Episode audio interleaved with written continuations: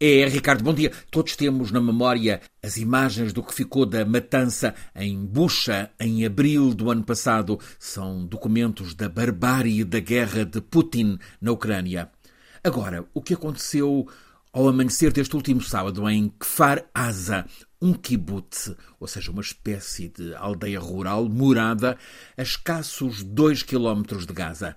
É uma atrocidade com crueldade incontável, macabra, quando o ódio é assassino ao extremo de degolar crianças e carbonizar os mais velhos. E é isto que aconteceu entre as sete e as oito da manhã de sábado a umas cem pessoas naquele kibbutz.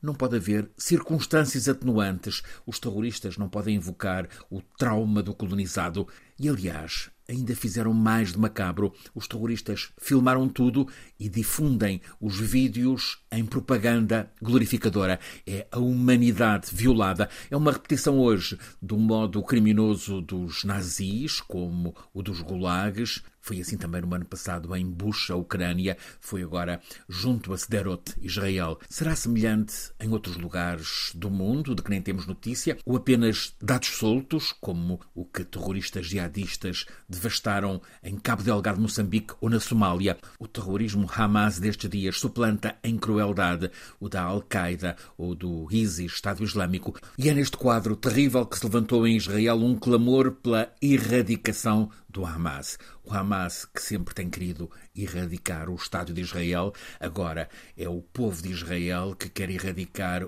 o Hamas, ou pelo menos a ala militar do grupo. O governo de Israel convocou os reservistas, são uns 300 mil, para a operação militar de vingança os cidadãos de Israel, que também se preparam para pedir contas ao governo pelo impensável fracasso da concepção securitária do país, que era suposto ser garantia máxima de segurança, os cidadãos de Israel exigem, primeiro, para o imediato, o extermínio da ameaça Hamas. E aqui entra a questão: será que esse objetivo tem alguma porção de realismo?